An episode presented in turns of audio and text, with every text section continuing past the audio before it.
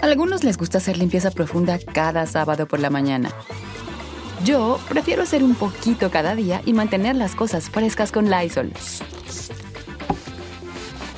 El limpiador multiusos de Lysol limpia y elimina el 99.9% de virus y bacterias. Y puedes usarlo en superficies duras no porosas de la cocina, baño y otras áreas de tu casa. No solo limpies, limpia con Lysol.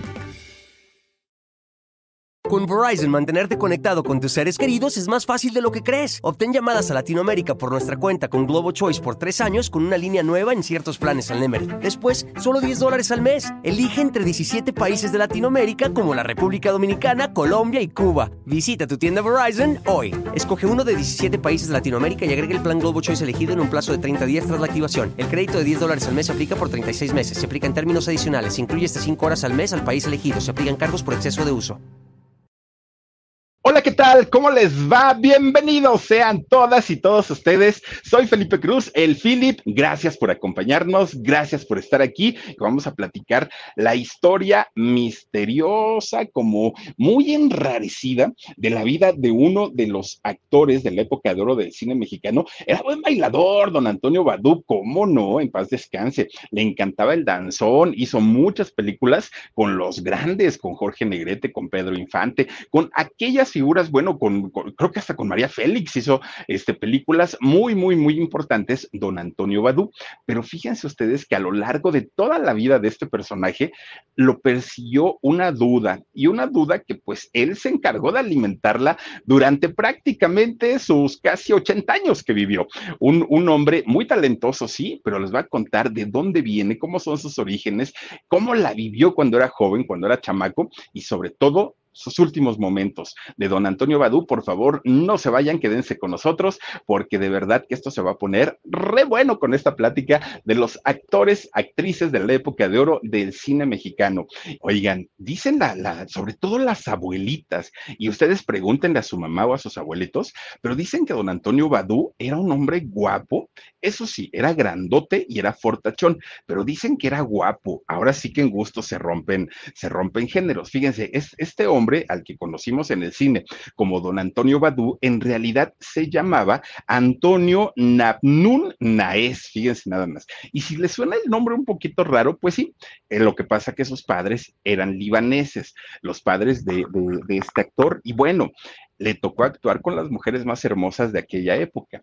Pero don Antonio Badú no solamente era actor, resulta que Antonio Badú también grabó sus discos, también era cantante. Oigan, cantaba una, una canción que después hizo muy famosa Chelo Silva. ¿Se acuerdan ustedes de la canción de Hipócrita? Sencillamente hipócrita. Ah, esa canción la cantaba don Antonio Badú, que les he de ser sincero, me gusta más con Chelo Silva. Le echó un sentimiento la señora, pero tremendo, tremendo. Bueno, si don Antonio Badú estuviera vivo en, en, este año, estaría cumpliendo 108. 108 años, este maravilloso actor que nace en 1914 en Real del Monte Hidalgo. Oigan, qué bonito lugar. Si han tenido la oportunidad de visitar Real del Monte allá en Hidalgo, es un pueblito minero, que ahora ya no lo es, pero ahí había eh, muchas minas y resulta que hay mucho europeo viviendo ahí en Real del Monte. La mayoría de sus calles son empedradas. Es un lugar maravilloso, calles empedradas, está, es, es un, en medio de un bosque finalmente. Hay mucha, mucha, mucha naturaleza, mucha vegetación y es un pueblito pintoresco tan bonito del estado de Hidalgo. Hidalgo es uno de los estados más bonitos de, de México. Fíjense, por ahí está, pues que está el Chico Hidalgo, están los prismas basálticos, eh, todas las, la, las ex haciendas de San Miguel Regla, todos estos lugares hermosos están en este lugar tan, tan, tan bonito. Hace algo, algún tiempo tiempo eh, anduve, pues, anduvimos, ¿no? Recorriendo prácticamente todo el estado, oigan, la Huasteca hidalguense, no, no, no, no, es una cosa maravillosa. Hay un lugar que se llama la Piedra Flotante allá en, en, la, en uno de los cañones que justamente es donde se junta la Huasteca, si no estoy mal, es la veracruzana, la potosina y la hidalguense. Ahí se juntan y está bien bonito, bien, bien, bien bonito. Bueno, pues en este pueblito, en 1914, es eh, cuando nace Antonio, eh, Antonio Badú. La mayoría de las casas que están hasta el día de hoy allá en, en Hidalgo, en Real del Monte, son casas de teja. Y la teja, hoy por hoy, que son estos techos como de barro, bueno, le dan a las casas una, una elegancia tremenda hoy. Antes lo hacían porque era lo más económico, era lo más barato, pero actualmente quien hace una construcción con tejas es porque de verdad tiene, tiene su dinerito. Resulta que cuando Antonio Badú nace, que fue en el año 1914, pues fue cuando inicia la Primera Guerra Mundial. Ustedes imagínense, ¿no? Decir, ¿en qué año naciste? No, pues cuando empezó la Primera Guerra Mundial, esas son los techados de teja, miren nada más. Se ven muy bonitos, ¿no? Digo, esa casita pues ya tendrá sus ayeres, pero así es como lucen las casas de allá de, de mm, Hidalgo y específicamente de Real del Monte. Bueno, pues fíjense nada más por aquellos años, cuando la guerra empezaba y empezaba de una manera terrible, fue cuando muchos libaneses, y estamos hablando de cerca de un millón de libaneses que obviamente vivían allá en el Líbano, quieren huir de la guerra, quieren salir de, este lugar, pues en donde los bombardeos estaban a la orden del día. Muchos de ellos agarraron buques, agarran barcos, y miren, ya no me importa dónde me lleven, solamente por favor sáquenos de aquí, decían un millón de libaneses empezaron a salir y cayeron por todo el mundo. Muchos de ellos llegaron a América, desde Argentina hasta Estados Unidos, ¿no? Y ya no, ya, ya ni siquiera preguntaban a dónde nos van a llevar. No, no, no, ya era donde podamos, ahí nos bajamos ya, ¿no? Llegaron entre ellos, fíjense que los, pues, los ancestros, ¿no? De este hombre, de Antonio Badú. Bueno, pues resulta que llega en, uno de estos barcos don Antonio Nabnún y doña Virginia Naés, que posteriormente pues se convirtieron en los padres de don Antonio Badú. Fíjense que respecto ahora sí que a su, a su familia se sabe muy poquito. Lo único que se sabe, incluso muchas eh, fuentes ubican a, Antonio Badú como hijo único, pero Antonio Badú en una, en una ocasión de las pocas entrevistas que llegó a dar, él habló de un hermano de él llamado Santiago pero jamás se supo pues, si vivió con ellos, si era hermano biológico de los dos padres, nunca se supo nada, solamente dijo, ah, sí, mi hermano Santiago, y hasta ahí, hasta ahí quedó el, el asunto. En realidad, Antonio lo trataron como hijo único y pues hasta ahí quedó, ¿no? Bueno, pues miren, resulta que de todos estos libaneses que llegaron a América, que, bueno, sí llegaron a América, de todo ese millón que se esparció por el mundo, 20 mil de ellos llegaron a, México.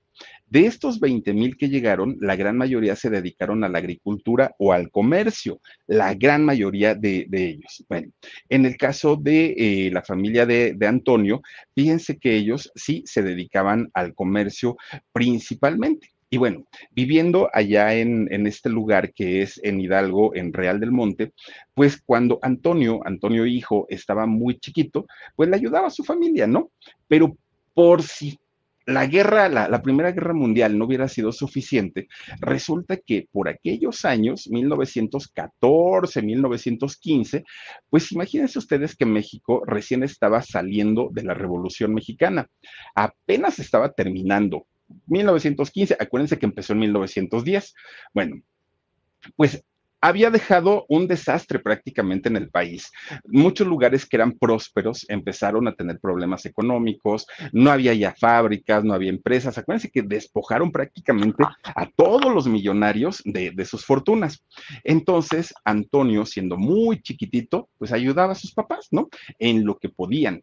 Pero resulta que, imagínense ustedes cómo, cómo estaban las cosas, que allá justamente en Real del Monte, que había sido un lugar muy próspero cuando era una, una zona minera, ahora no había posibilidades de trabajar porque no había nada. Entonces, ¿qué fue lo que, lo, lo que hizo la familia eh, de, de Antonio?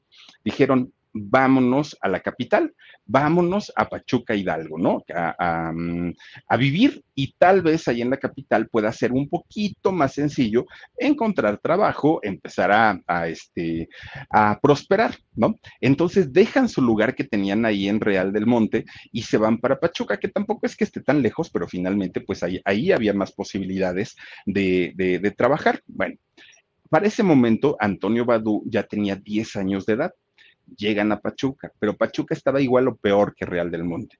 No había trabajo, todo estaba muy, muy, muy complicado. Y entonces, ¿qué fue lo que sucedió? Que dijeron, ¿qué hacemos? Las cosas no nos están funcionando bien. Entonces en eso, Antonio, que tenía 10 años para aquel momento, empieza, fíjense, a sus 10 años. De hecho, a los 10 años, Antonio no había ido a la escuela, no sabía leer, no sabía escribir, las cosas no estaban muy bien en el país.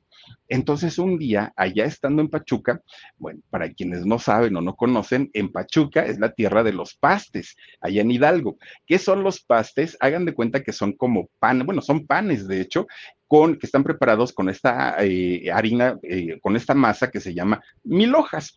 Y entonces se meten a hornear, oigan, y quedan así como esponjaditos tan sabrosos y los hacen de dulce. Puede haber de zarzamora con queso, puede haber de, de, de muchos dulces, pero también hay salados. Es decir, que pueden encontrar de mole oaxaqueño, de mole verde, que sí, de picadillo. Bueno, hay de todos los platillos, ¿no? Y es, es un platillo típico de allá de, de Hidalgo y en Pachuca abundan los bueno, pues resulta que este Antonio, teniendo 10 añitos, fue y pidió, miren nomás qué rico paste, así son. Oigan, pues resulta que fue a pedir trabajo a una pastería. Y entonces le dice, niño, pero pues necesitamos que atiendas aquí el negocio y sabes este, hacer cuentas. No, pues no.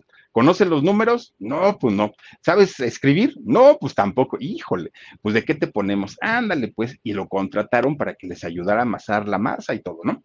Y ahí empieza a trabajar pero pues el pobre chamaco estaba muy chiquito y no tenía pues las fuerzas que se necesitaban para, para la masa y, se sale, ¿no? Terminó diciendo, no doy una con, con esto y se fue a trabajar a una tienda de abarrotes. Con Verizon, mantenerte conectado con tus seres queridos es más fácil de lo que crees. Obtén llamadas a Latinoamérica por nuestra cuenta con Globo Choice por tres años con una línea nueva en ciertos planes al Nemer. Después, solo 10 dólares al mes. Elige entre 17 países de Latinoamérica como la República Dominicana, Colombia y Cuba. Visita tu tienda Verizon hoy. Escoge uno de 17 países de Latinoamérica y agrega el plan Globo Choice elegido en un plazo de 30 días tras la activación. El crédito de 10 dólares al mes se aplica por 36 meses. Se aplica en términos adicionales. Se incluye hasta 5 horas al mes al país elegido. Se aplican cargos por exceso de uso. En la tienda de abarrotes él era el que despachaba, acomodaba los productos y ahí estaba despachando. Pero había un problema. Cuando llegaban y le pagaban, él decía, híjole, pues que me pidieron la Nor Suiza y me, y me pidieron el, el, el espagueti, ¿y cuánto es? Pues pobrecito hasta lloraba porque decía, ¿y ahora cómo caramba voy a hacer mis cuentas? Solito, solito Antonio, solito, porque él dijo, mis papás no me van a mandar a la escuela, va a ser imposible que yo aprenda a leer y a escribir pues solito, oigan, empezó a hacer ahí sus dibujos y aprendió a leer, aprendió a escribir y aprendió a hacer cuentas para que no se lo hicieran sonso en la tienda. Y sobre todo para que cuando los patrones le pagaran, él supiera perfectamente lo que le estaban este, pagando. Y ya desde aquel momento, Antonio decía, yo me quiero dedicar a bailar, a cantar, yo quiero salir y ser famoso y que la gente me aplauda. Él no entendía nada, pero él decía, era un, sueño que tenía, una ilusión pues pasa el tiempo y resulta que la familia no daba una en, cuestión económica porque la situación del país no se los permitía. Aún ellos siendo muy trabajadores, no, no podían ellos pues encontrar la forma de salir adelante. Y entonces ¿Qué fue, lo, ¿Qué fue lo que hicieron? Que dijeron que en aquel momento, fíjense que Oaxaca era un estado que tenía pues muchas posibilidades para poder crecer. De hecho, pues en aquellos años, don Porfirio Díaz, que era, que, era oaxaqueño, había como, como esta, esta idea que ahí se podía hacer un buen dinerito. Pues resulta que la familia de Antonio se van para Oaxaca y allá vivieron dos años. Pero una cosa es lo que dicen y otra cosa es la realidad. Cuando llegan a Oaxaca se dan cuenta que es un lugar árido de entrada, es un lugar con poca agua, pero aparte de todo, no es nuevo el, decirles que, que, es uno de los estados a los que menos inversión le ponen, ¿no? A pesar de que tiene playas, de que tiene ciudades muy bonitas, de que tiene gastronomía increíble, que tiene mucha cultura, pues resulta que siempre a los políticos no les ha interesado, pues, invertirle como tiene que ser. Oigan, durante muchos años siempre han prometido una supercarretera para que conecte el centro con, con las playas y creo que hasta apenas, imagínense, desde que yo era niño ya la estaban anunciando y apenas ahorita creo que ya la van a abrir. Bueno, pues resulta que cuando llega la familia de, Antonio Badú a Oaxaca, se enteran pues que no era lo que les habían dicho, no era lo que les habían platicado y que lastimosamente el Estado estaba en peores condiciones todavía que Hidalgo. Entonces, dos años estuvieron ahí eh, viviendo en Oaxaca y finalmente pues se regresan. ¿no? Pero cuando se regresan, ya este Antonio ya andaba por 16 años, más o menos cuando se regresaron, y regresan nuevamente a Pachuca. Ahí es a donde eh, empiezan a vivir y dijeron, bueno, pues ahora ya parecemos nómadas, ¿no? Estamos de un lugar a otro, no nos podemos establecer, pero realmente la situación en todo el país estaba muy, muy, muy mal, no era nada más en, en un solo estado, pero había unos en donde se batallaba mucho más. Bueno, pues Antonio, aquel sueño que tenía de convertirse en famoso o en un profesionista, bueno, ya ni siquiera lo, ahora sí que pasaba por su mente, porque Antonio sabía o que trabajaba o comía, ¿no? O, estudiaba. No podía hacer las dos cosas juntas. ¿Y esto por qué?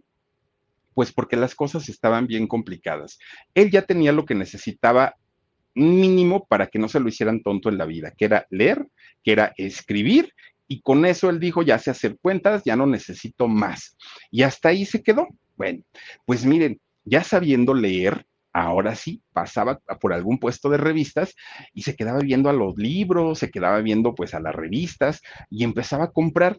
Antonio se hizo muy aficionado a las novelas, ¿no? Que, salían en, los puestos de revistas, algunos libros que eran guiones de teatro más que otra cosa. Gracias, Ginita69, te mando muchísimos, muchísimos besos. Y entonces se, se pone él como a leer mucho, Antonio. Y ese, ese fue su primer acercamiento a las letras y al mundo, digamos, al mundo teatral, porque él leía los guiones, los compraba y le encantaban, ah, era lo que le fascinaban. Bueno, obviamente el leer este tipo de literatura fue ampliando fue ampliando su mente, pero también su creatividad, porque entonces él empezaba a soñar que era el actor o era la, eh, pues sí, el protagonista, ¿no? De estos, eh, de, de, estas novelas que él compraba. Pues miren, entre las lecturas, entre pues los sacrificios que hacía trabajando, fue pasando el tiempo y Antonio pues fue llegando a la madurez. Llega de hecho a los 21 años, a los 20, 21 años. Y entonces ya cansados y ya fastidiados, que no habían dado pues, eh, no habían logrado sus sueños, ni en un estado ni en otro, habían tenido que regresar, la familia dice, y si nos vamos al Distrito Federal, ¿quién sabe cómo nos trate la vida allá? Dijeron. Bueno, pues total, Antonio guarda todos sus libros, sus revistas, su poca ropita que tenía y se muda con su familia para, para el Distrito Federal, sin dinero. Pues ahora sí, con una mano adelante y otra atrás, y con muchas ilusiones y con muchas ganas de salir adelante. Cuando llegan al Distrito Federal, que aparte no lo conocían, dicen ellos, bueno, vamos a preguntar cuál es el, lugar más barato, más económico para vivir, no nos vayan a mandar a, una zona que aparte ni traemos dinero. Bueno, preguntando, preguntando, preguntando, llegan a eh, La Merced, al barrio de La Merced. Oigan, es este lugar típico, tradicional, el mercado de Sonora, el mercado de la Merced, no, no, no, este lugar maravilloso. Bueno, pues miren, cuando llegan al Distrito Federal, Antonio no cabía de su admiración de ver lo grande que era la ciudad. Decía, es que está enorme. Y él veía en cada rinconcito de la Ciudad de México, él veía una oportunidad de salir de pobre. Él decía, aquí puedo trabajar en esto, acá puedo trabajar en lo otro, acá puedo. Y él ya se sentía, ¿no? Ya, ya, ya él decía, mi vida está resuelta porque esta ciudad sí debe dar muchas oportunidades de trabajo. El problema era que así como había muchas oportunidades de trabajo, había mucha competencia, había mucha gente que quería trabajar y no le fue tan, tan, tan sencillo. Bueno, pues Antonio hizo de todo, de todo allí en el barrio de la Merced, de todo, de todo. Trabajó pues ayudándole a las señoras a cargar el mandado, trabajó vendiendo verdura, bueno, trabajó haciendo todos los oficios sabidos y por, y, por haber, con, con tal de ganar un dinerito y obviamente poder ayudar a su familia. Pues, ¿qué creen? Resulta que Antonio, ya una vez que tenía su dinerito en la bolsa, dijo, voy a hacer algo, me voy a meter a estudiar canto. Y ya estudiando canto, de ahí brinco para ser famoso y bueno, imagínense ya los sueños de este muchacho. Empieza, bueno, consigue un maestro de canto ahí en, muy cerca de ahí de la Merced. Miren la Canadá, ahí había una Canadá ahorita que lo estoy viendo, estas zapaterías. Bueno, resulta entonces que eh, Antonio empieza a estudiar canto llega con su maestro y el maestro fíjense que empieza a decirle, a ver muchacho, dame este, las, estas, ¿cómo se llaman? Las notas musicales, do, re, mi, fa, sol, así, ¿no? Y empieza. Cuando lo escuchan, hagan de cuenta como cuando a mí me escuchó mi maestro Braulio, que te mando un abrazo, Braulio. Ay, Dios mío, me dio una vergüenza porque me dice, a ver, Filip, empiézale, do, re, mi, fa, y que le empiezo y me y nada más, yo nada más vi su cara del Braulio que le hacía así, este cuate no sirve para cantar, ¿no? Y entonces hagan de cuenta que lo mismo le pasó a Antonio Badú cuando lo escucha el, maestro de canto, le dijo, mira, tengo que ser muy sincero y muy honesto contigo. La verdad, no gastes tu dinero, no lo eches a la basura. Están las cosas bien fregadas ahorita como para, como para que andes desperdiciando el poquito dinero que tienes. No sirves, no tienes voz, no tienes talento. ¿Para qué le haces al cuento? Vete a hacer otra cosa, pero de cantante, nomás no. Pero resulta que Antonio dijo, pues eso es lo que piensa mi maestro, pero pues yo lo que pienso es que sí tengo talento. Y entonces Antonio le dijo, bueno, ¿y el dinero es tuyo? No, pues no.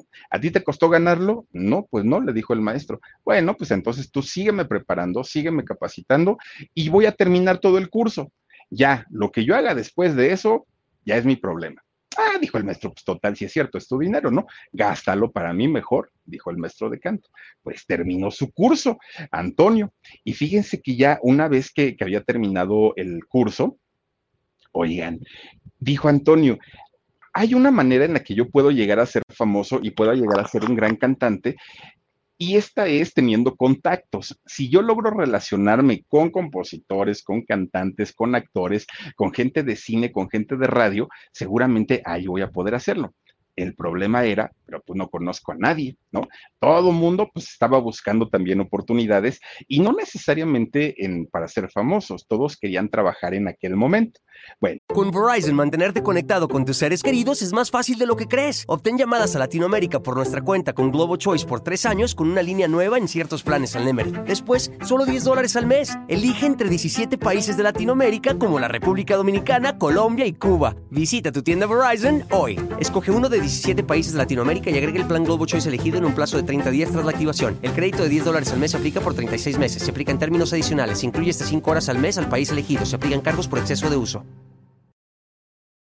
Pues resulta que Antonio, fíjense, tenía un vecino, pero vecino así casi de, puerta a puerta, que en esos años, pues era un muchachillo, ¿no? Era un muchachito que estudiaba eh, leyes, estudiaba para ser abogado. Y era un muchacho que sus papás habían llegado también a México, ellos eran polacos, habían nacido en Polonia, pero resulta que también salieron huyendo justamente por lo del holocausto y todo este rollo, porque ellos eran judíos. Entonces resulta, bueno, toda la familia sigue siendo judía, de hecho. Y entonces resulta que su vecino era un muchacho que al paso de los años se convertiría en uno de los conductores de noticias más importantes de nuestro país. Era don Jacobo Zabludovsky, pero vivían ahí prácticamente puerta con puerta, ¿no? Pero en aquellos años, ni Jacobo era famoso y Antonio tampoco. Entonces, pues de nada le servía, ¿no? Pues decía, pues este nomás que estudia ahí derecho. Bueno, había otro muchacho, también muy, muy, muy, eh, llegó a ser muy famoso y muy conocido, pero en aquellos años tampoco nadie lo conocía. Era Mauricio Ferrés Yazbek, también era libanés este señor, y resulta que con el tiempo, este hombre, a este hombre lo conoceríamos como Mauricio Garcés, aquel que, bueno, ya ahorita les cuento la historia, ¿no? Bueno, pues resulta, fíjense nada más, entre, entre Mauricio Garcés que en aquel momento no era famoso, Jacobo Zabludovsky, que tampoco era famoso, y Antonio Badú, que tampoco era famoso, y que todos pues rondaban por esta zona de, de la Merced, pues decían, ¿y ahora qué hacemos? Miren, ahí está don Jacobo, que en paz descanse. Bueno, pues resulta que ¿Por qué había tanto, tanto libanés y tanto judío ahí en el centro? Porque resulta que cuando empiezan a, a migrar a México todos estos, eh, pues eh, estas personas de estos países, ellos que generalmente se dedicaban al comercio, encontraron en el centro de la Ciudad de México pues una zona muy próspera para poner sus negocios y ahí mismo ellos también vivían. Claro, con el tiempo se convirtieron en grandes empresarios y ahí dejaron sus negocios, pero ellos se fueron a vivir a zonas de mucho, mucho, mucho dinero. Bueno, pues resulta que eh, este eh, Antonio, pues empieza a hacer más amistad con Mauricio. Con Jacobo lo veía, lo saludaba y hasta ahí nada más. O sea, en realidad, pues ellos no eran, no, nunca fueron grandes amigos, se conocían y hasta ahí. Pero con Mauricio sí, con Mauricio, Mauricio lo llevó a su casa, platicaba con su familia, platicaba con, bueno, eran, se hicieron verdaderamente grandes, grandes amigos ellos, ¿no? Y entonces resulta que, fíjense, un día este eh, Antonio Badú conoce a un muchacho de nombre Ramón Armengot. Y entonces este, este hombre, que era un compositor y un cantante de aquella época, pues resulta que lo conoce. Y Antonio le dijo, oye, pues es que a mí me, gustaría ser artista, ser cantante, ayúdame. Y entonces este hombre, Ramón, le dice, pues mira, yo no podría, yo te puedo dar una canción, ¿no? Yo escribo una canción y te la doy, pero yo no tengo los contactos para que esa canción la hagan famosa en la radio. Entonces, pues no, pero se me ocurre algo. Tengo un amigo que ese amigo se llama Gabriel Ruiz Galindo. Y Gabriel Ruiz Galindo, que también es compositor y es de los compositores buenos, él, él eh, conoce y tiene muchos contactos en la XCW. Y entonces fíjense que se lo presentó, le presenta a Gabriel Ruiz, le presenta a Antonio Badú. Y entonces empiezan a platicar y este señor Gabriel eh, Ruiz le dice, te voy a llevar a la XCW. Hay un programa que es muy bueno, el programa que se llama La Hora Azul. Y resulta que en La Hora Azul tú vas a cantar. Acuérdense que en aquellos años en la XCW se cantaba en vivo olvídense de tocar un disco, no, no, no. Allí iba Pedro Vargas, allí iban todos los grandes artistas, un Pedro Infante, todos los artistas iban y cantaban en vivo, mariachis y todo el rollo. Entonces le dicen, tienes que ir a la hora azul y vamos a ver, pues, si en verdad tienes talento. Ahí estaba don Pedro de Lil, fíjense, este, bueno, un locutor legendario, legendario y de las voces más queridas en la XW cuando lo ve este, y lo escucha, ¿no? Don este señor Pedro de Lil escucha a Antonio Badú, pues dice, este cuate tiene voz. No es Pedro Infante, no es, pues, uh, pero no lo hace mal, lo hace bastante, bastante bien. Y es justamente don Pedro de Lil quien le pone el apodo de el emir de la canción. Recordemos que era libanés, de, familia libanesa, y esto allá quiere decir príncipe o caudillo. Entonces, eh, por eso es que le pone el emir de la canción. Así se le empezó a llamar en aquel momento. Y Antonio Badú empieza a sonar en la XCW, que estar en la XCW, bueno, como para poner un ejemplo, era como salir hace muchos años en el canal de las estrellas. Quien salía en la XW, bueno, tenía asegurado el éxito, ¿no? Era como llegar a siempre en domingo. Bueno, pues ahí Antonio Badú empieza a cantar boleros y canciones románticas. De hecho, él logra grabar más de 40 canciones, Antonio Badú. Entre esas canciones, pues ya les digo, está la, canción de Hipócrita y algunas otras que, la verdad, pues eh, se hicieron éxito en la voz de él. Bueno, pues como ya empezaba, bueno, no más bien como ya sonaba mucho en la radio, la gente ya lo empezaba a pedir, oigan quién es, canta muy bonito, este, pues queremos conocerlo. Los cabarets de aquella época, los centros nocturnos, y ya ven que pues primero presentaban un espectáculo de chicas y después presentaban a un, a un cantante hombre pues lo empiezan a contratar a Antonio Badú para que empezara a dar estos espectáculos en los cabarets, ya con este nombre artístico de Antonio Badú. Bueno, pues las chicas felices de la vida, porque decían que era muy guapo, decían que tenía un carisma tremendo, decían que cantaba muy bonito y además algo que les gustaba era el porte, porque era grandotote y era fortachón, ¿no? Este hombre. Entonces las señoras de aquella época, las muchachas, morían por este hombre. Decían es que está guapísimo, guapísimo. Lo que no sabían es que eh, Antonio Badú se creía feo. Él decía, yo soy feo, ¿no? Y, pues bueno, pues ni modo, así me hizo Diosito. Todas las mujeres les decían, no, ¿cómo crees? Te tiras para que te levanten, pero en realidad eres un hombre muy atractivo, eres un hombre muy guapo. Miren, fue, él, él, se encargó de hacerse la fama de ser un hombre feo durante mucho tiempo, que en algún momento los maestros de actuación de aquellos años les decían a sus alumnos hombres, aquí queremos gente que sea fea, fuerte y formal. Hagan de cuenta como Antonio Badú. Así lo decían durante mucho tiempo y Antonio sabía todas estas anécdotas, ¿no? Que se contaban acerca de él y a él no le molestaba, fíjense. Pero en realidad Antonio lo que vendía pues era el talento, era el carisma, era su, su masculinidad y era la personalidad que él tenía.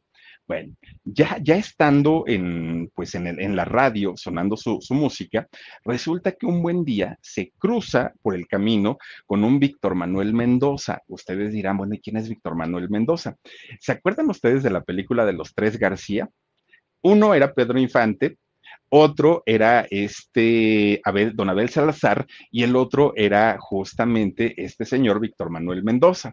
Bueno, pues que, por cierto, don Víctor Manuel Mendoza es el que manda hacer unas construcciones en el bosque de los dinamos y ahí hacía tremendas pachangas con sus amigos artistas, todo solito en medio del bosque, le encantaba eso a don Víctor Manuel Mendoza. Bueno, pues es él, Víctor Manuel Mendoza, ahí lo tienen, que eh, lo recomienda en el cine a Antonio Badú. Le dice, mira, te voy a llevar con los productores y si los productores te dan trabajo, pues ya la hiciste, mijo, pero ahí depende de tu talento. Y Antonio Badu, que quería trabajar y que le encantaba todo el medio, dijo, órale. Lo empiezan a contratar en papeles muy chiquitititos, prácticamente pues eh, haciendo casi casi de extra, ¿no? Hizo eh, una, una película en el año 38 que se llamó El Padre Mercader. Una participación mínima, ¿no? Que hizo ahí, pero finalmente ya se había estrenado en el cine. Hasta que hizo la película de Ay Jalisco no te rajes con Gloria Marín y con Jorge Negrete, es cuando ya, ya le dieron un papel un poquito más importante. Pero lo mejor que consiguió de esta película, de Ay Jalisco no te rajes, fue una amistad con Jorge Negrete se hicieron grandes, grandes, grandes, grandes amigos. Y algo que él buscaba era justamente tener amigos famosos para que lo ayudaran posteriormente a su carrera y a llegar a ser uno de los grandes. Bueno, pero además de la, de la amistad que logró con eh, Jorge Negrete, también logra que muchos otros productores vieran su trabajo, que aunque no había sido tan grande, pues ya no era tan, tan desconocido. Y entonces así es como empieza una larga, larga, larga, larga carrera en el mundo de, del cine, gracias eh, a, a su amigo Víctor Manuel Mendoza y también a las recomendaciones de Jorge Negrete. Bueno, pues miren, resulta que hizo una, una película, eh, finalmente, este, este hombre Antonio Badú, que fue la Feria de las Flores. En esta película fue muy importante por varias razones. Una, Antonio Badú ahora era protagonista en una película que para la época de oro del cine mexicano, pues era un logro tremendo, ¿no? Llegar a ser protagonista. Y resulta que de repente, cuando él andaba en la XW y estaba cantando Antonio Badú, pues se encontraba de repente con un muy joven Pedro Infante. Ahí se lo llegaba a encontrar, se saludaban y estaban, miren, ahí está la Feria de las Flores, y platicaban. Con Verizon, mantenerte conectado con tus seres queridos es más fácil de lo que crees. Obtén llamadas a Latinoamérica por nuestra cuenta con Globo Choice por tres años con una línea nueva en ciertos planes al Nemery. Después, solo 10 dólares al mes. Elige entre 17 países de Latinoamérica como la República Dominicana, Colombia y Cuba. Visita tu tienda Verizon hoy. Escoge uno de 17 países de Latinoamérica y agrega el plan Globo Choice elegido en un plazo de 30 días tras la activación. El crédito de 10 dólares al mes se aplica por 36 meses. Se aplica en términos adicionales. Se incluye hasta 5 horas al mes al país elegido. Se aplican cargos por exceso de uso. En una de esas pláticas, Pedro Infante le dice a Antonio Badú, a mí me gustaría estar en el cine también, ¿no? Yo quiero también ser actor. Pero Antonio Badú pues, le decía, bueno, pues yo no te puedo ayudar en ese momento. Entonces los dos pues llegan al acuerdo de que si tú puedes, me ayudas, si yo puedo, te ayudo. Pues resulta que el que llegó primero fue Antonio Badú. Le dan este protagonista de la, sí, de la Feria de las Flores y habla con el productor Antonio Badú y le dice, fíjate que hay un muchacho, ya lo debes conocer porque ya su música se oye en la radio, se llama Pedro Infante. Es muy bueno y quiere ser actor. ¿Por qué no le echas la mano? ¿Por qué no le, le das trabajo? Además, pues él también quiere ser actor. Pues el productor le dice, tráelo y vamos a ver qué rollo lo lleva Antonio Badú a Pedro Infante para esta película y fíjense ustedes que no solamente se queda en, la película con un papel pequeño, sino además eh, este productor le dice a Pedro, Pedro, Antonio va a cantar en esta, en esta película, tú le vas a hacer la segunda voz. Y Pedro Infante dijo, pero por supuesto que sí. Antonio Badú era el protagonista, a él llevaba el crédito principal, pero ¿qué creen? pues imagínense ustedes cuando la gente y sobre todo las mujeres veían el rostro y el físico de Pedro Infante, que además él sin decir una palabra ya estaba actuando, en ese momento el protagónico se lo roba Pedro Infante, ¿no? Y toda la atención era para Pedro Infante. Claro, en, en, los créditos aparecía Antonio Badú como la gran estrella, pero en realidad Pedro Infante era el que se llevaba toda la película. Con su poca participación que tuvo, con eso bastaba. Pero fíjense ustedes que esto no fue lo, digamos, no fue la única vez. Vuelven a trabajar juntos, hacen una segunda película y pasó exactamente, exactamente lo, mismo. Vivan las mujeres se llama esta película. Antonio Badú era el, el protagónico, el protagonista, y resulta que cuando empieza a hablar Pedro Infante, pues enloquecen las muchachas. Y entonces esto ya no le empieza a gustar mucho a Antonio Badú, porque pues decía, oye, yo te recomendé, pero no para que me tumbaras el trabajo, no para que me tumbaras la chamba.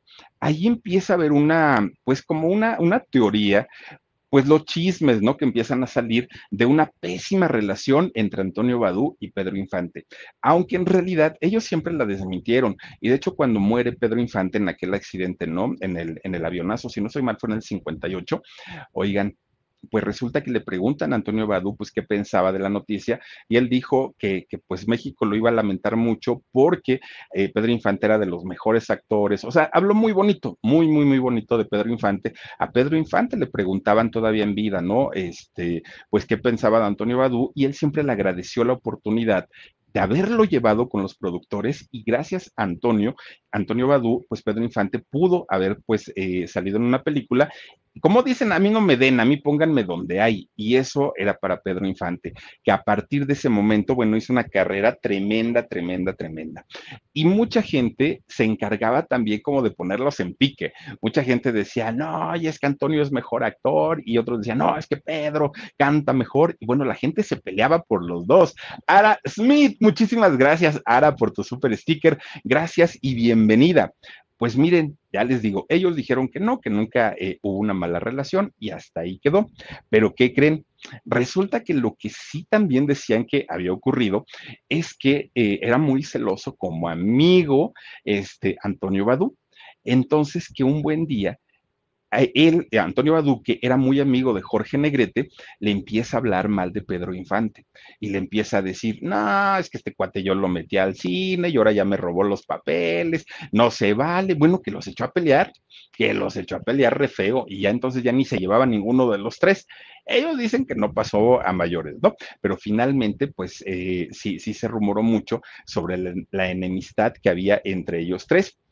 Y fíjense ustedes que cuando siguen trabajando juntos Antonio Badú y Pedro Infante, que hicieron la película de Gavilán Pollero y la de Los hijos de María Morales, fíjense ustedes que empiezan como que a sonar algunas, algunas historias que en aquel momento eran como difíciles de creer y, mucha gente decía, no, no, no, ¿cómo van ustedes a creer que es Antonio Badú? No, no, no, y toda la gente decía que no.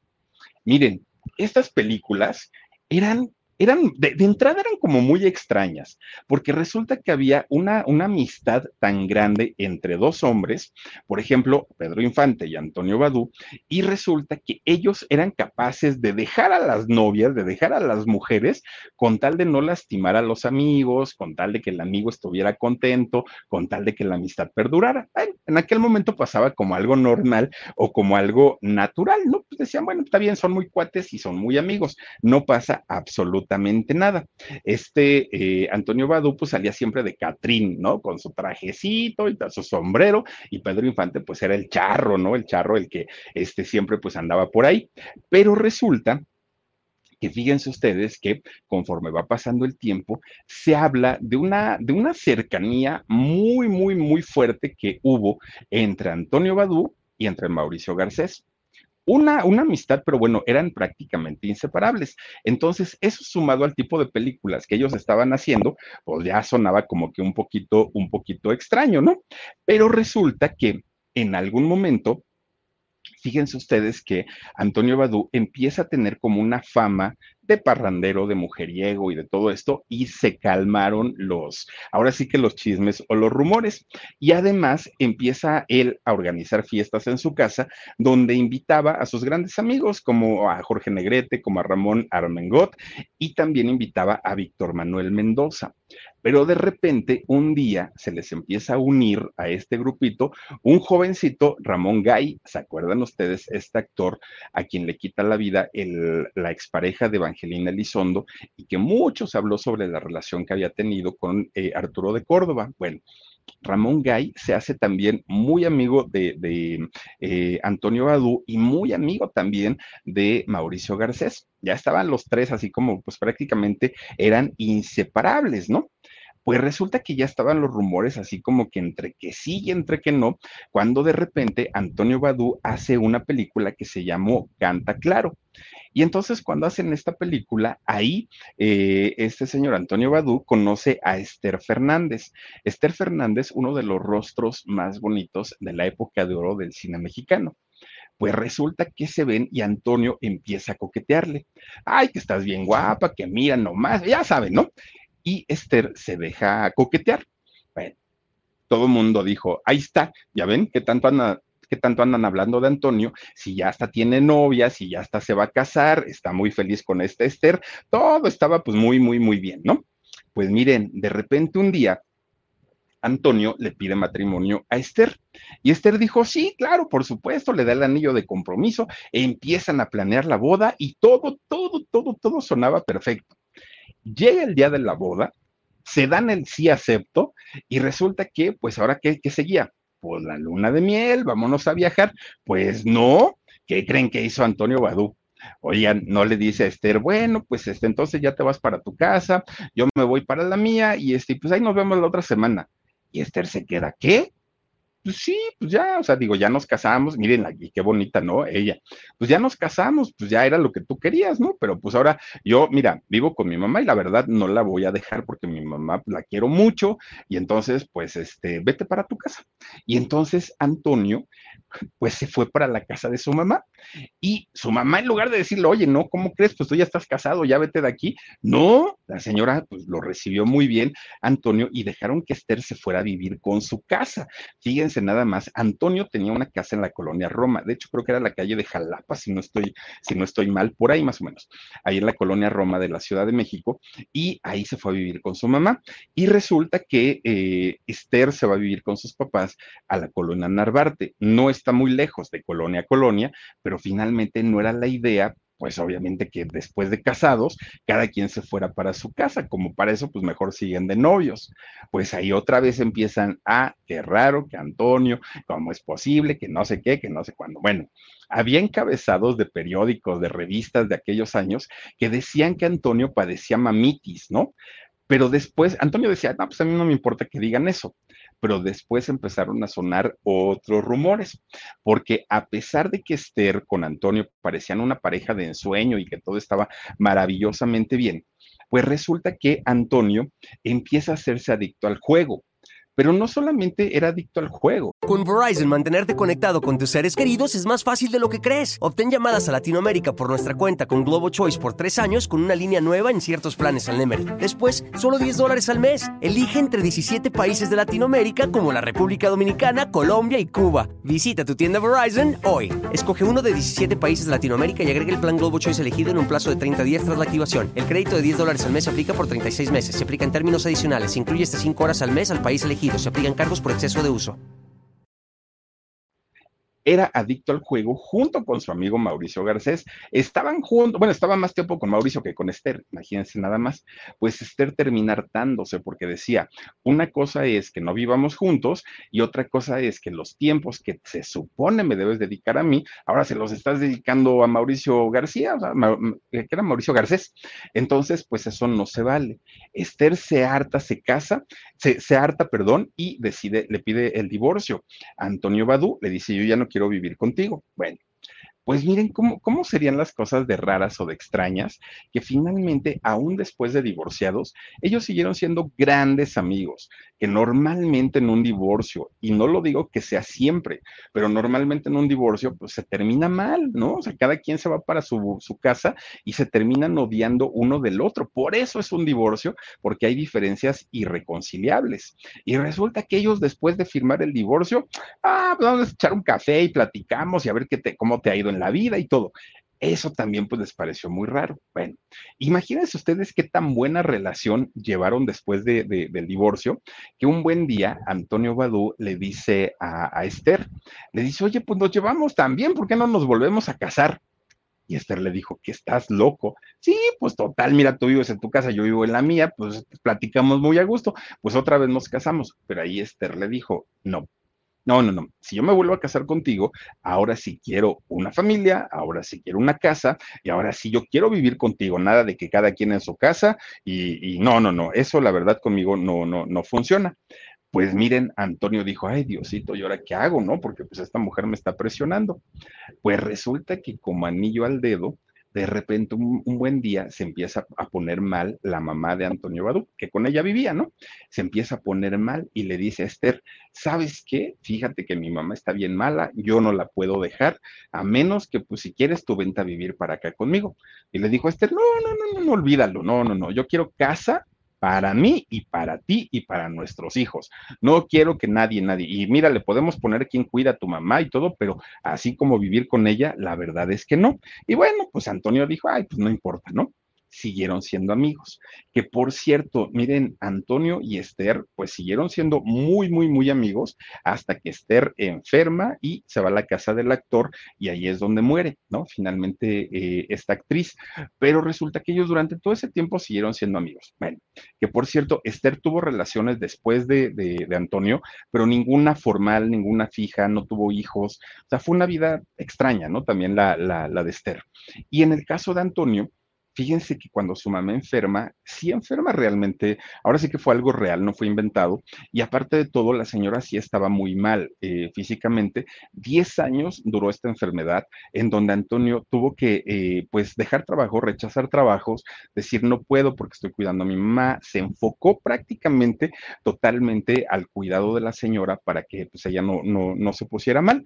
Bueno, pues había dos cosas, o era un excesivo y desmedido apego con su mamá, o pues había otra, otra cosa de por medio.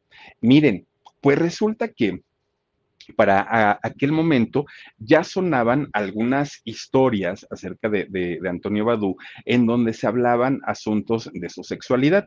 Y es que no era nada extraño o no era nada raro para la época, ¿no? En los años 40, en los años 50, no era nada raro en que la gran mayoría de, de los hombres que eran homosexuales, eh, pues se casaran, tuvieran hijos y a la, a la vez tuvieran una doble vida, ¿no? Pues ahora sí dándole rienda suelta a, su parte homosexual, pero este, pues fuera del matrimonio. No era nada, nada raro, nada extraño. Y eh, finalmente se sabía que muchos de ellos, muchos famosos, se habían casado. Bueno, pues eh, eh, ya una vez que empiezan a sonar estas, pues estos rumores que había so, sobre eh, este señor Antonio Badú, pues resulta que ya no le importó tanto y empieza a ser ya más cercana la amistad que tenía tanto con Ramón Gay como con Mauricio Garcés. Ya era much muchísimo más, ¿no? De hecho, eh, fíjense ustedes que Antonio, a partir de ahí, nunca se volvió a casar. Y cuando le preguntaban, Antonio, ¿por qué no te casas otra vez? Y él decía, no, porque yo le prometí a Esther, yo le prometí que nunca, nunca, nunca este, me iba a casar, que si era con ella sí, pero después de ella no iba a haber nadie en mi vida. Tampoco tuvo hijos, ¿no? Él, él tampoco eh, lo hizo. Y entonces, fíjense ustedes que llegan los años 60 para los años 60, pues ya la época de oro del cine mexicano ya había este, ido en picada. Eh, este señor, este Antonio Badú, pues cada vez tenía menos trabajo, ya no era el, el, hombre eh, atractivo, alto, fornido, ya se veía pues diferente, ¿no? Su físico había cambiado y ya no lo contrataban para ser protagonista.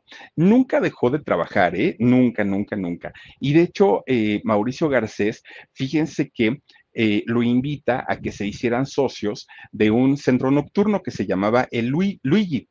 Y en el, Luigi, fíjense que en aquellos años era como el centro nocturno de moda en la Ciudad de México. Y cuando él se hace socio con, con, Mauricio Garcés, otra vez los rumores empiezan ¿no? a sonar, porque si bien nunca se habló tampoco claramente sobre la vida afectiva de Mauricio Garcés, pues sí, sí había también, corrían muchísimos, muchísimos rumores. Y ahora siendo socios de, de este lugar, pues empezaron otra vez a, a sonar estos, eh, pues estos rumores que había. Bueno, pues total, ya casi no llamaban para hacer películas a Antonio Badú. Era muy, muy, muy raro y fue Mauricio, quien ahora, Mauricio Garcés, quien empieza a recomendarlo con productores. Oigan, pues es que ahí está Antonio Badú y es gran actor, no lo desperdicien, y lo empieza a llamar para que hicieran películas de comedia ligera. Salen los dos haciendo eh, estas películas, ah, pues miren, ahí los tienen. Pero Antonio ya salía cada vez menos, ¿no? Su presencia en el cine, pues poco a poquito iba siendo menor y menor y menor y menor. Y entonces a lo que se dedica a partir de ese momento es hacer una carrera artística como cantante. Y él se presentaba prácticamente en eventos privados. De hecho, viajó muchas veces a Centroamérica, vino también eh, a, bueno, estuvo prácticamente en todo México y llegó hasta Las Vegas a hacer eh, presentaciones y de eso vivió durante mucho tiempo. Aunque la gente o el público pensaba en aquel momento que Antonio Badú ya eh, se había retirado, ya no estaba vigente, resulta que Antonio sí, sí lo estaba, pero ahora estaba cantando. Bueno, pues era tanta la cercanía, tanta, tanta, tanta la cercanía que tenía con Mauricio Garcés, que fíjense ustedes que y tenían su centro nocturno, pues iban y se echaban sus jueguitos de póker, ¿no? Ahí estaban jugando a las cartas y empiezan a apostar, se hacen grandes apostadores los dos y además fumadores, pero de los buenos. Oigan, no resulta que, Mauri, que, perdón, que eh, Antonio Badú se llegaba a fumar tres cajetillas de cigarrillos al día. Nada más ustedes imagínense, tres cajetillas. Bueno, pues cuando no estaban en el, en el centro nocturno, eh, ahí en el Luigi, eh, trabajando y fumando y jugando, se iban a la casa de ahí de la colonia Roma, ¿no? en Jalapa está la calle, eh, está la, estaba la casa. Pues ahí en la calle de Jalapa, en, en, la colonia Roma, hacían tremendas pachangas, ya se imaginarán, abundaba el alcohol, abundaban los cigarros, abundaban las mujeres y abundaban los hombres. Digo, era pues, una reunión finalmente, ¿no? Muchos compañeros del medio artístico. Antonio Badú siempre tuvo un carácter muy ameno, muy dicharachero, él le gustaba platicar con la gente y además era un hombre pues que él solito se había, eh, se había cultivado, ¿no? Él había leído, él, él había investigado y podía hablar de cualquier tema pero resulta que con lo que sí se ponía de malas, Antonio Badú, era cuando empezaban a bromearle con el tema de la edad, porque de aquellos años, de, de, la época de oro del cine mexicano, fue de los actores más longevos. Entonces los, los, periodistas, los reporteros, pues siempre lo estaban molestando con el tema de la edad, ¿no? Háganme cuenta como ahora con Chabelo, que si el eterno Chabelo, y así lo molestaban también Antonio Badú, y ahí sí les contestaba y les contestaba feo Antonio Badú, porque les decía, bueno, pues yo espero que llegues a mi edad y que te veas tan bien como me veo yo, porque la verdad es que yo no me veo mal. Bueno, pues llega el año 85, 1985, cuando llega el terremoto a la Ciudad de México, y es cuando Antonio dice, ya trabajé suficiente, ya canté mucho, ya estuve actuando mucho y me retiro me retiro, pues ahora sí, de, de, todo, ¿no? Lo que tiene que ver con los medios. Y miren, resulta que Antonio siempre fue un hombre previsor. Iba al médico constantemente porque decía, yo no me quiero enfermar, ¿no? Por lo menos no a una edad temprana. Iba a hacerse sus chequeos generales, iba a que le, le revisaran una cosa, le revisaran la otra, y bueno, todo estaba muy bien cada estudio que le daban le decían, don Antonio, usted parece un chamaco de 15 años, no tiene de qué preocuparse. Bueno, pues de repente un día empieza tose y tose y tose y tose y tose y tose. Lo llevan al doctor y que le descubren un enfisema pulmonar. Oigan, era, era hasta cierto punto lógico porque tenía pues muchos años de fumar y se fumaba tres cajetillas diarias, ¿no? De, de cigarro. Cuando lo llevan al hospital, porque primero fue al médico, cuando lo llevan al hospital, le dicen, este enfisema está avanzado, ya no hay nada que hacer, lo único que, que tenemos o que debemos procurarle es que lleve pues una vida pues digna, ¿no? Pero, pero en realidad ya no hay nada más que hacer. Miren, pues resulta que para no irnos tan lejos, don Mauricio Garcés también murió de lo mismo. También a don Mauricio le dio un paro cardíaco a consecuencia de un enfisema pulmonar, porque los tres eh, fumaban a la par. Bueno, pues resulta entonces que cuando ya le dan el, diagnóstico a Antonio, pues fíjense que Antonio se, eh, primero lo hospitalizan, de hecho, ¿eh? porque ya estaban muy, muy, muy, muy enfermito. Pues resulta que lo hospitalizan y hay un rumor que dicen que le extirparon uno de sus pulmones. Eso no está confirmado, pero bueno, logra salir del hospital porque cayó muy mal eh, de, de emergencia y resulta que cuando llega a su casa dijo, ahora sí no quiero saber de nadie, no quiero ver a nadie, no quiero que me vean en estas condiciones y menos mi público. Entonces se encierra prácticamente ahí en su, en su departamento de la colonia Roma ahí. ¿Y a qué se dedicó durante ese tiempo? Se dedicó a escribir sus memorias, don Antonio Badú. Empieza a escribir pues todo, ¿no? Todo, todo lo que había pasado y todo lo que les hemos contado en este libro que se llama El eh, sortilegio de vivir. Ahí escribe a detalle todo lo que ha vivido eh, o lo que vivió, perdón, Antonio Badú. Bueno, pues resulta que llega 1993. Fíjense que desde el 85 que se retiró, pues ya estaba malito. Cuando llega el año 93, tiene que ser internado de emergencia en el Hospital de Nutrición. Y entonces, pues ahí estuvieron tratando de, de, pues tenerlo lo más contento posible, porque en realidad su enfermedad ya no tenía vuelta atrás. Pero resulta que de pronto Antonio dijo, llévenme a mi casa, yo sé que ya no me queda mucho tiempo, yo sé que me voy a morir, yo sé que las cosas en el hospital pueden complicarse menos que estando en mi casa, pero yo no quiero morir en un cuarto de hospital, yo quiero estar en mi casa, llévenme por favor. Y lo llevaron. Y así el 29 de junio del año 93, cuando tenía 78 años, pues muere, muere en la Ciudad de México el actor Antonio Badú. Sus restos los llevaron al Panteón Francés de la Ciudad de México y fíjense ustedes que algo, hay, hay algo que es pues extraño, pero don Antonio Badú nunca tuvo un reconocimiento como actor. Como cantante le reconocieron muchos éxitos, pero resulta que como actor llegó a estar nominado en, muchas categorías, pero nunca recibió un premio, ni siquiera un premio póstumo, ¿no? Como, como actor. No le dieron premio alguno y eso mucha gente considera que, que es injusto, porque si bien no estuvo al nivel de un Pedro Infante, de un Jorge Negrete, de, de, estos grandes actores, pues finalmente sí hizo una participación muy importante dentro de la época de oro del cine mexicano.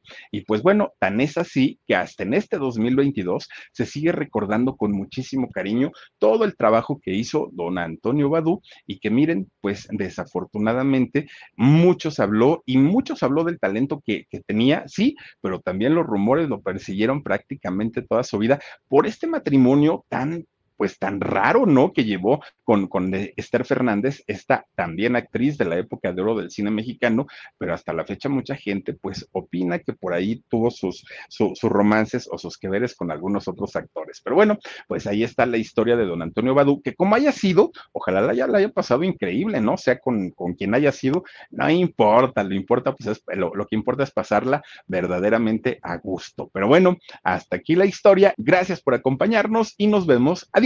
Esos. algunos les gusta hacer limpieza profunda cada sábado por la mañana. Yo prefiero hacer un poquito cada día y mantener las cosas frescas con Lysol. El limpiador de inodoros Brand New Day de Lysol limpia y desinfecta el inodoro y el cepillo, eliminando el 99.9% de virus y bacterias con una fragancia que lleva tus sentidos a un paraíso tropical. No solo limpies, limpia con Lysol. Con Verizon, mantenerte conectado con tus seres queridos es más fácil de lo que crees. Obtén llamadas a Latinoamérica por nuestra cuenta con Globo Choice por tres años con una línea nueva en ciertos planes al Nemery. Después, solo 10 dólares al mes. Elige entre 17 países de Latinoamérica como la República Dominicana, Colombia y Cuba. Visita tu tienda Verizon hoy. Escoge uno de 17 países de Latinoamérica y agrega el plan Globo Choice elegido en un plazo de 30 días tras la activación. El crédito de 10 dólares al mes se aplica por 36 meses. Se aplica en términos adicionales. Se incluye hasta 5 horas al mes al país elegido. Se aplican cargos por exceso de uso.